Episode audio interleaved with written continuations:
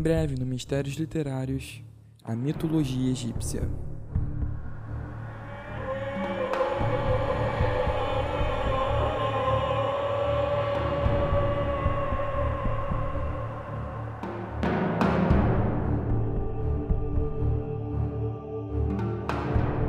Em 1924, o governo egípcio encarregou o radiologista inglês Archibald Douglas Reid de radiografar a múmia de Tutankhamon.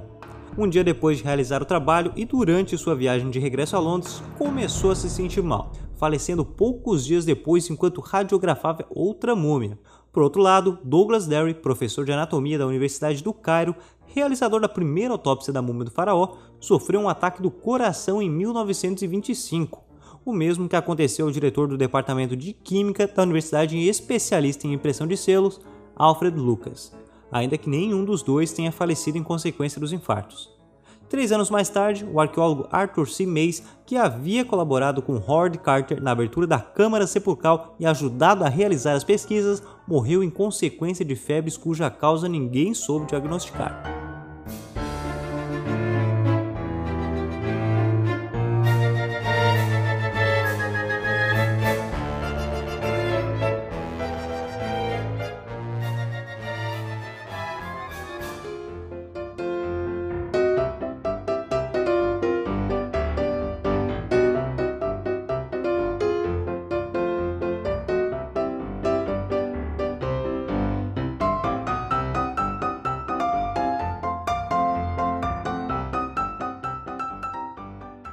Agora você pode apoiar Mistérios Literários através do PicPay.